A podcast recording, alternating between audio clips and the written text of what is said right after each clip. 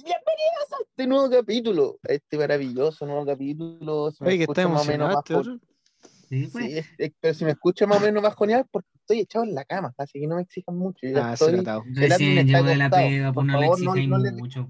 Sí, viene recién Hoy llegando todo pega fue- hoy día fue un día de verdad que es, fue horrible, porque yo ahora dependo como trabajo en la tarde, porque tengo dos Ya. turnos, uno en la mañana y el otro en la tarde, y esta semana me tocó en la tarde. Y Chuta. dependo mucho de cómo lo dejan a mí, mi, mi lugar de trabajo, en los de la mañana. Y bueno, me lo dejaron Claro. como el pico desordenado, como el pico sucio, faltaba caleta de carne, no repusieron ni una weá. Y bueno, el día se repletó de gente y a todos les tenía que decir, bueno, no hay carne, no hay carne, porque no tenía tiempo para ir a buscar. Y estuve todo el día moviéndome, bueno, y me decía, llegué entero tarde a tomar micro, bueno, y tuve que tomar un Uber. Más cara la weá me salió encima. Y casi se lo Pseudo llevó- Uber. Casi se lo llevó el, pseudo. Uber, pues, weón, sí, porque fue No, un weón casi- que me casi- gritó. casi Ahora les voy a contar la historia, pues. Me llegó un, un, un loco, yo estaba en el paradero esperando micro, y me, y me grita así, me toca la bocina y me saco la audífono y me dice, así al- a la, a la chucha del mundo el weón. Me dice, Uber. Yo, ¿qué? Uber, ¿qué? Te llevo para casa. ¿Por cuánto? Por cuatro luquitas. ¿Hacia dónde? Me, me preguntó primero. ¿Hacia dónde? Y le dije, Salina, cuatro luquitas. Ya. Un hombre Claro. desesperado el simplemente acepta hoy día puede grabar el podcast. Llegó ahora, llegó al podcast. Ah, ojo. llegó vivo. Qué bueno. Qué bueno. Conté tú, Martín. Puta, sabes que estoy bien. Está bien. Hoy día eh, con el con el Herobrine me tocó con el compadre. Ah, verdad que te tocó. y, puta, yo la semana pasada tuve semana de receso, entre comillas. Estudié como la Ya. mitad de la semana, el resto me la, me la hacía nomás. Entonces, ¿qué me hizo el compadre? El miércoles teníamos control. No, no va a haber control. No, no lo voy a hacer. Voy a ver el certamen y listo. No vale la pena hacer un, un control antes de un certamen. Cuatro días perdidos. Cuatro días perdidos. Pero bueno, Esos cuatro estoy, días pudiste ver lo que quisieras y bueno hacer lo que quisieras, pero no, estudiando el cabrón, responsable. estudiando. Pero aquí Está estoy. bien. Está bien. Ya, pero eso yo- significa que ya no tenés que estudiar la otra semana. ¿Cómo? Tengo que estudiar. El certamen es la otra semana.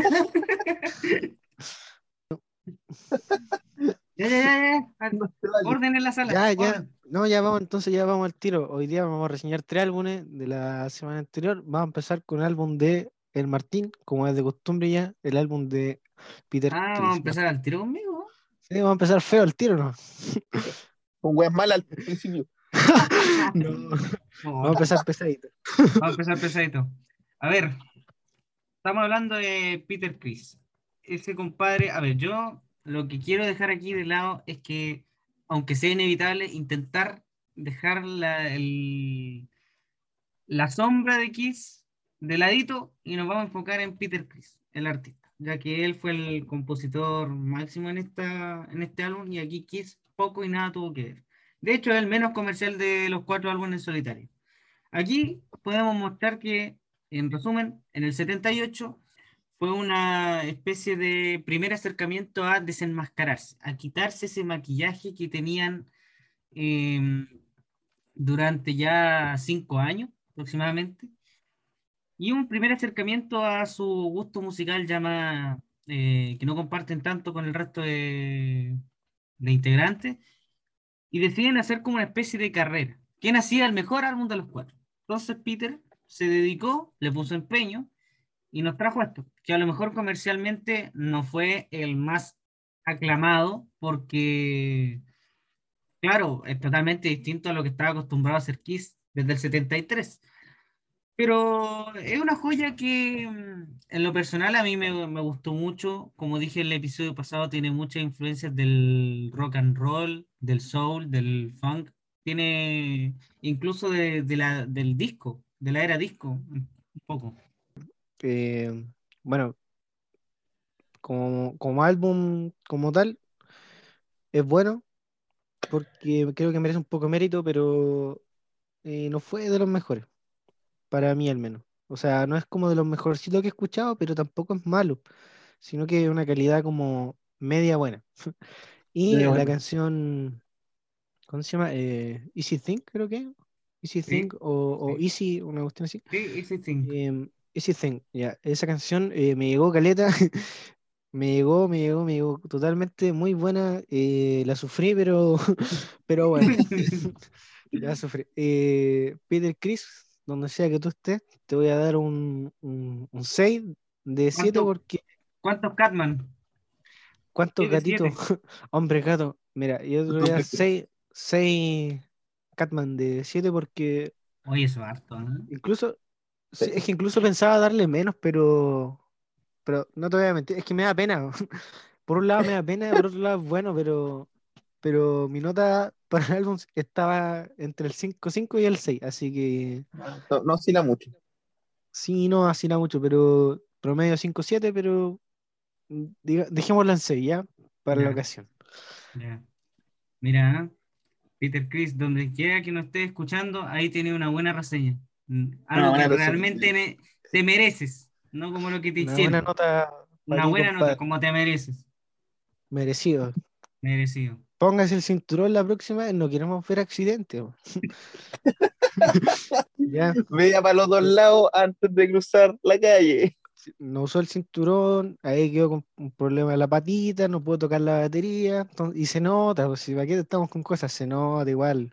Entonces, para la próxima con cuidado nomás, cinturón y buscando el productor al tiro, ah, de antes, no en el momento, de antes. Sí, pues, no, y el productor se lo, se lo agarró el Jim primero. De, También. el, el- el Peter fue a buscar a- al productor, le dijo, no, estoy trabajando con Jim. Chao. Y. Chao. Sí, oye, compadre, eh, o sea, no, no simplemente como que estaba buscando producción, sino que prácticamente estaba como rogando por un productor. Así de penca fue. Pero bueno, ahí tiene su 6, colocadito al libro. Nada de sumativo aquí al libro. Ya, Félix, vamos, que ya me demoré mucho. No, tranqui, si la voy a hacer corta porque no tengo mucho que decir. Peter Chris, ya, un álbum de Kiss. Para mí, hablando estrictamente, ustedes dijeron hartas veces que, pucha, igual Chris es como la oveja negra del grupo, casi nadie lo quiere.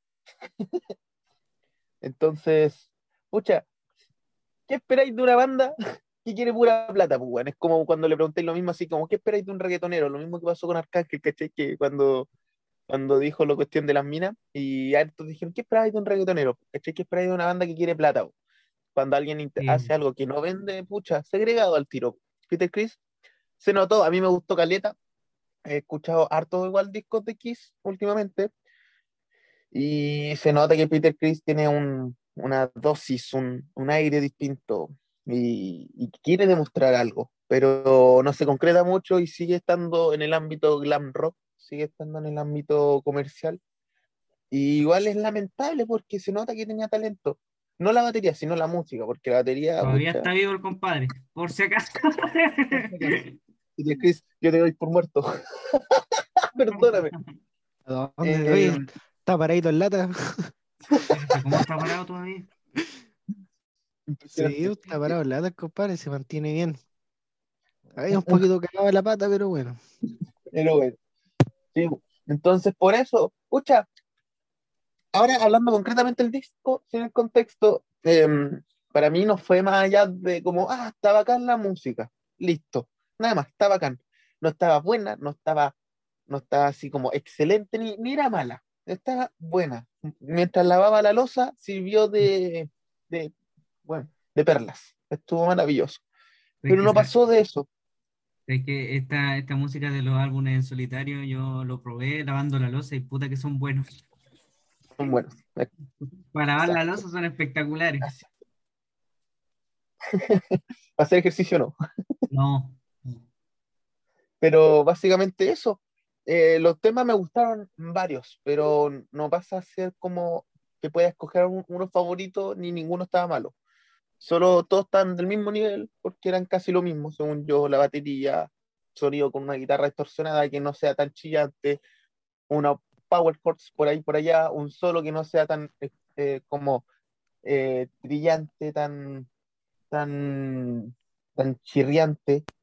Y se mantiene así durante casi todas las canciones, la misma fórmula también, coro, estrofa, coro, estrofa, el, un puente, coro, estrofa y posiblemente un outro. Entonces ya igual, venga. Así que solo por eso, porque pucha, no, no soy tanto de glam, pero reconozco el talento, le doy un 5 de 7. 5 Catmans, 5 hombre gatitos. Tengo calma. Como el, Muy bien. me acordé del, Oye, del- Martín. el gato, el hombre gato de Valpo. ¿Qué se vio esa serie? Eh, creo que hay cosas que es mejor olvidar. Pero bueno. Oye, Martín, ¿cuánto le das tú a todo esto? hombre gatos del Valpo. Mira, se- mira, quitando mi fanatismo, siendo totalmente objetivo, pero muy objetivo, yo igual le daría como 5 cinco Catman. Por el hecho porque peca mucho de, mm, eh, de ser muy repetitivo, en, tanto en estructura como en, Sí, eso no, te- en- no te lo niego. Algo en la- repetitivo. en el orden de los acordes, muy repetitivo. Entonces, igual para una persona que lo está escuchando por primera vez, creo que pudo haber sido, le faltaba un poco más de, de chispa, ¿cachai? Como de, de un poco, un poco más de experimentación, que no se note tan Claro. cansino. Pudo haber sido por eso igual. Yo igual Así que creo que no, pudo haber sido Creo mejor. que le hubiese dado un 5, 5, 5, 6. En ese, en ese Mm. aspecto. Pero como hits, yo le doy todos los, todos los gatos que queráis. Todo. Como hits. Está bien, está como- bien. a mí, en lo personal, me gusta mucho ese, ese estilo. Entonces yo le hubiese dado todas las estrellas. Pero siendo objetivo, sí, como un 5, 5, 5, Qué bueno, 5, 6. me parece. Claro. Yo, ya, ahora con cuál, con Sí, cuál igual yo pensaba maravilloso eso y mismo. espléndido Cinco, siete, seis. Vamos con el, con el niño A. eh, El niño A. Con el, con el niño A, donde Sí. también aparecen los, los sujetos de prueba. El, el- un disco donde fue bastante característico para Radiohead y fue el antes y un después de la banda. Un disco hablando ahora del contexto. Estamos, creo que este disco es del 2001, 2000, por ahí. Estamos 2000. hablando después 2000. En seco. 2000, En seco. 2000, Mm. 2000, 000. Directamente nuevo milenio. Eh, estamos hablando exactamente 9 milenios. Venimos de donde Radiohead hizo un boom espectacular durante todo un año alrededor del mundo. Un disco el más conocido y galardonado hoy en día por muchas eh, por muchos sitios de críticas de música. Eh, estamos hablando del disco maravilloso de lo que hay computer, un disco que habla sobre lo que podría llegar a ser las tecnologías que nos convienen hoy en día y que hasta, ojo, se están prediciendo muy exactamente. Lo mismo con el disco Origin of Symmetry Muse.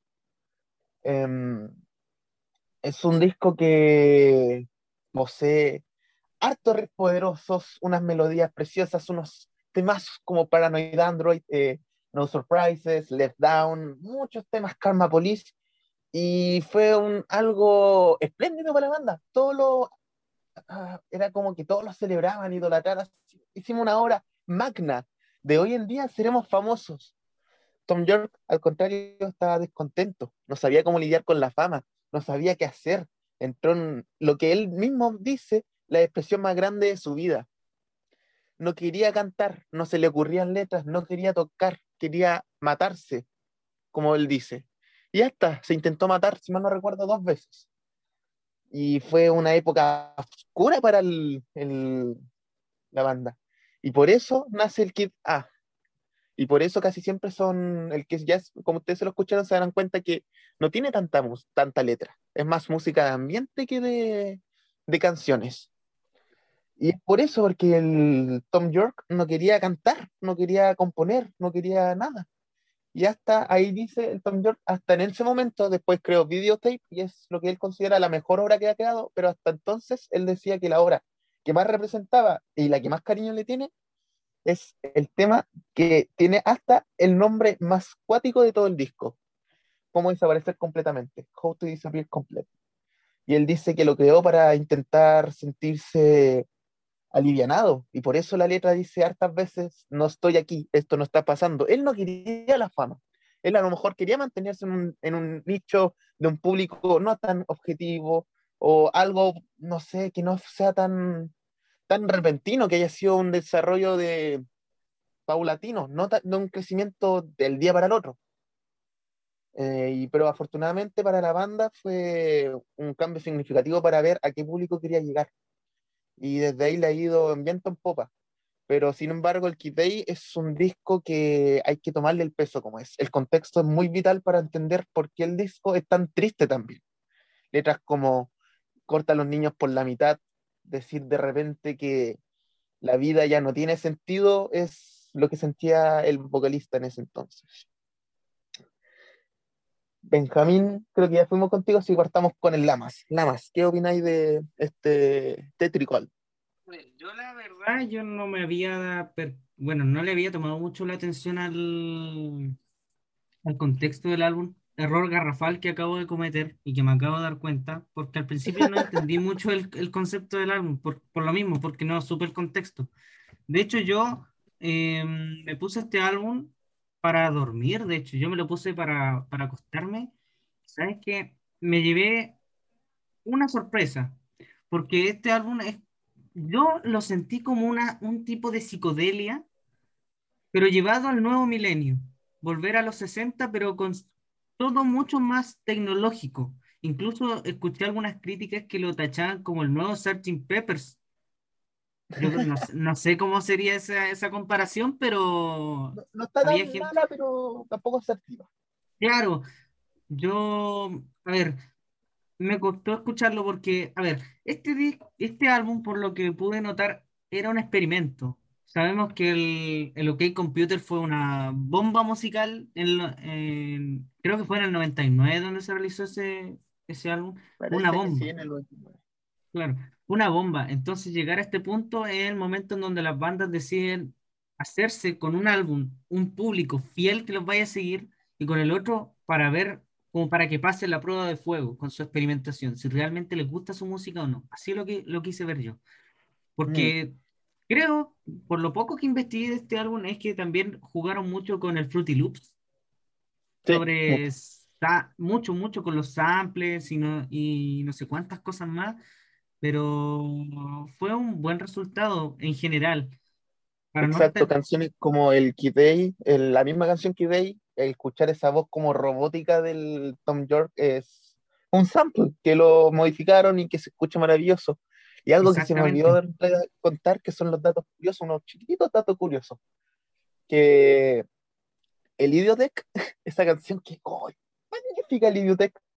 Está en una métrica tan complicada que el John Greenwood, el guitarrista y que se toca cualquier instrumento que quiera ir en el escenario, le cuesta tocar. Y él dice que odia esa canción solo por eso, porque él se tiene que tocar los acordes a un cierto ritmo, a un cierta magno del momento de la canción y es, en verdad, es complejo, porque tiene que contar como 1, 2, 3, 4, 5, 1, 2, 3, 4, 5, 6, 7, 1, 2, 3, 4, 5, 6, 7 y ahí lo deja reposando como otro compás más y de nuevo se repite. Pero él dice que lo odia y que también la primera canción, el Everything in the Right Place, It's in Right Place, es una canción que lo escribieron como que la hicieron al azar, como que tomaron una pecera, llenaron de papeles y la, las palabras que salían componían la canción. Por eso de repente dicen, ayer desperté chupando un limón. ¿Cachai? No, pero ahí están los, los datos curiosos. este álbum es espectacular para hacer cosas mientras estás, por ejemplo, haciendo una tarea para algún trabajo, estás queriendo concentrarte en hacer alguna cosa importante o para dormir. Creo que este álbum es espectacular para, eso, para esos momentos. Así que por el hecho de haber sido un experimento y que dentro de todo fue exitoso, yo creo que le daría un, un 6. Yo le doy un 6. Porque algo Eh, que... hay seis niños, Seis niños A. seis niños A, Claro, porque no, es, cero- no es algo que estemos acostumbrados, pero que en el fondo igual a uno lo cautiva. A mí me, en ese sentido puedo decir que me cautivó en cierto, en cierto punto. En especial esa canción que dices tú, How to Disappear. Co- Completely. Sí, totalmente. Ahora que sé, sé el contexto mejor, lo, muy bueno. Sí, ahora, ahora- seis niños A. sí, seis niños. Ahora el, el Dama le falta escucharse la amnesia para entrar en la verdadera versión. que el, el disco, por si no Ah, sabéis la es el que le sigue, tiene la canción pensando. más triste de Radiohead, que es Pyramid Song. Pyramid Song. Una joya. Una joya. Tú, Eh, el álbum en sí, como digo, cargado de esas mismas emociones que incluso a veces las personas tienen como una especie de miedo a, a- a sentir y terminan reprimiéndolas. Siento que el álbum eh, se encarga de, transmitir esas emociones de alguna manera, a pesar de ser también una cuestión medio experimental de repente, que igual me gustó mucho. Siento que sin de repente ese tema un poquito electrónico no hubiera quedado igual el álbum y fue algo correcto, tengo que decirlo, correcto, acertado y por eso Kid Ape, al menos eh, para mí es el mejor de, de Radiohead. Yo le disfruto más que lo que es Computer. Ah, Y igual, igual es complicado admitirlo, porque igual, a, a mí me gusta Radiohead, pero no soy fanático. Pero puta, igual eh, pasar de estar coreando Karma Police o, o Paranoid Android a, a terminar como siendo parte de, de la emoción de la, de la banda. eh, eh, es un cambio como importante en temas de, de sonido, sentimiento, letra, etcétera, etcétera, etcétera. Entonces, tocaría ahora el, ¿cómo se llama? Hold Your Horse Hold Your Is- Horse de Hela. de la, de la banda. Banda que no la- conozco ni por ni la mamá. No conozco ni por si acaso. No, es que puta, es un álbum importante más que nada para mí porque sé que en el fondo no es un álbum complejo, no es un álbum como que eh, tú digas como, oye, esta cuestión es como un santo grial, no, pero sí un álbum que influenció principalmente el mad rock californiano, que es un, un género que a mí me encanta y que tiene sus orígenes más o menos por ahí. Y eh, de ahí también nace una banda muy buena que estoy a punto de recomendar en vez de este álbum que se llama Chon. Chon. Em, pero no lo recomendé porque considero que este álbum eh, de alguna u otra forma era, no sé, distinto, ten- tenía un poquito de historia y fue importante, pero no así como de culto ni, ni nada así como lejos. Así que eso, quería escuchar más o menos qué les parecía a usted. No sé quién quiere partir. El, Ahora me toca a mí. Yo, el yo- Félix, yo tengo que no había partir. partido. Ya, primero. Félix, Ahora, ahora voy a, voy a soltar una rabia maligna que, que descubrí con, con este disco. Fue un, un bonito experiencia, pero a la vez como que te gustaría haberlo pasado mejor más. Así, ¿se entiende? A eso me, me quiero llegar. Justo entró alguien en Discord, se me olvidó mutear el PC. Em, así que eso, le doy no Le sabría doy qué, qué decir cómo va la calificación, pero yo creo que podría ser osito. caballos. Caballo, osito. Tres no sé. caballos y Ositos californianos. no, Parece- tres caballos y oye, dos, no, y dos, eh, y dos osos. Ese osito de la portada se parece al Wojtek, al, al oso bolchevique. Es que es la bandera de California. Sí, bu. Sí, Entonces por eso yo le doy tres, tres caballos y dos osos. No, sabéis que tres caballos pelados. No, no se merece más que eso. Le podría haber puesto más, menos, pero solo se nota que tiene una complejidad. Eso es mi reseña. Siento mal por eso. Martín, A ver, quiero, no no saber voy a una precisión. igual me siento un poco desilusionado, pero bueno. Quiero primero hacer una distinción. ¿Nos referimos a math rock, es decir, loco rock, o ma- math de matemáticas rock? Matemáticas. rock, ya. A ver, yo creo que mm, el problema de esto es que mm, la matemática o seguir una estructura rígida y pretenderla instaurar en la música, creo que es una combinación tal como el agua y el aceite. No, no combinan. Siento que no Toma, cuajan. No, no, no logran cuajar de, de una manera que sea armónica. El pretender que todo sea de una forma tan rígida o cuadrada como es la matemática, creo que es inaplicable en la música. La música es, siento que es sentimiento, que no, no tiene una regla definida universalmente. Mm, Siento que no, no es una combinación que es armónica, que me haga sentir algo en especial. La música en especial tiene que hacerte sentir algo. Eh, me costó mucho escuchar este álbum porque es lo mismo. He escuchado puro ruido. No encontraba como una armonía entre la batería, la guitarra. No encontraba como ese balance que tiene que haber entre los instrumentos. De, a veces destacaba demasiado la guitarra con, un- con una distorsión que no se, no se la entendía ni el guitarrista, siento yo. Eh, pero debido a que el género, el math rock, es así de rígido y de verdad admiro a las personas que son así de rígidas para crear música, pero a la vez como que no, me, no, no los paso mucho, yo creo que mi calificación es cuatro caballos y medio oso, es decir, un 4-5. Y pues, la próxima semanita que vamos a estar recomendando sí, un tópico que se va a llamar de álbumes polémicos. Ya, así Exactamente. que Martín, ya recomienda tú. Lo único que puedo decir que la música de estos compadres, para menores de 18, no. o en su defecto, que no A sepan inglés. Me refiero al álbum Hooray for Boobies de la, de la banda de rap rock, e incluso se les dice cómico rock, Bloodhound Gang. Puta, yo al principio pensé en un álbum, después pensé en otro y así, así, así, así. Escuché varios álbumes y no les voy a mentir en que, que también quise salir un poco del- de lo que es rock como tal, pero, pero esta vez quería, bueno, la próxima ya estaré recomendando otras cosas, otros estilos, porque no, no me gusta ser como tan repetitivo, pero esta vez ten- tengo que hacerlo sin duda y, la, y el próximo capítulo van a ser por qué. Mm. Así que eso. Vamos con el, A ver, el curso. me voy a preparar. Me voy a, po- me No, voy ¿sabes a- qué? Yo voy a me voy a recomendar- acomodar en el A asiento. Me voy a acomodar los Voy a decir algo para hacer el medio plot twist. A Voy a recomendar el disco que valga la redundancia, es la más polémica de la banda, la más polémica. Voy a recomendar el disco en donde logró que hasta el mismo guitarrista dejara de querer los medios musicales. El punto en que el, el guitarrista dijo, no, no puede ser posible esto, están muy cagados de las cabezas. Los fanáticos quisieron ese álbum, la prensa lo odió, la prensa siempre odió a la banda, los fanáticos siempre amaron a la banda y es el disco que hoy en día se considera por la prensa el más pulento de los pulentos, de todos los pulentos en la historia del rock. Estoy hablando de mi banda favorita, Led Zeppelin. Ajá, Quiero recomendar el disco más polémico que tiene la banda, que es el Led Zeppelin cuarto, donde Jimmy Page llegó al punto de, de no querer tener más entrevistas con nadie porque dijo que la prensa es la mismísima basura.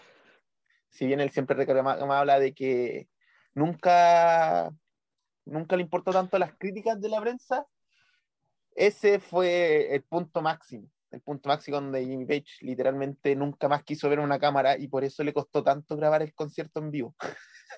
Él no quería que se grabara un concierto en vivo. El- es un romántico. Interesante. Pero eso va a quedar. ¿Por qué? El porqué de todo esto y el contexto, que es maravilloso el contexto. Y me da pena, porque la prensa fue, hasta algunos, muchos dicen, la prensa fue el que mató a Led Zeppelin. Pero por eso. La prensa No olvidar que-. No olvidar que, que el disco cuarto de Led Zeppelin se está grabando en una salita chiquitita con gotera, con, al lado de Jethro Tull. que- al lado de, en el mismo estudio, en la mejor sala del estudio, donde se estaba grabando el álbum Aqualung de Jethro Tull. No olviden visitar el primer capítulo, ¿ah? que no Ah, se lo olvide. ¿Ah? No, no fue el primero, pu. Ah, el segundo, tienes razón, ¿o no? No el fue el segundo, sí. Pero parece que fue. Fue el tercero, No, bueno, es que uno ya, no sé, ya, uno ya ni se acuerda. si uno sube el capítulo y dice chao, sí. La edad. Ah, La que- edad. Hay que admitirlo, sí. Ah, Que levante la mano el que escucha a Mocia. Gracias. Listo. Gracias, nos vemos en el próximo capítulo. Eso fue todo por hoy.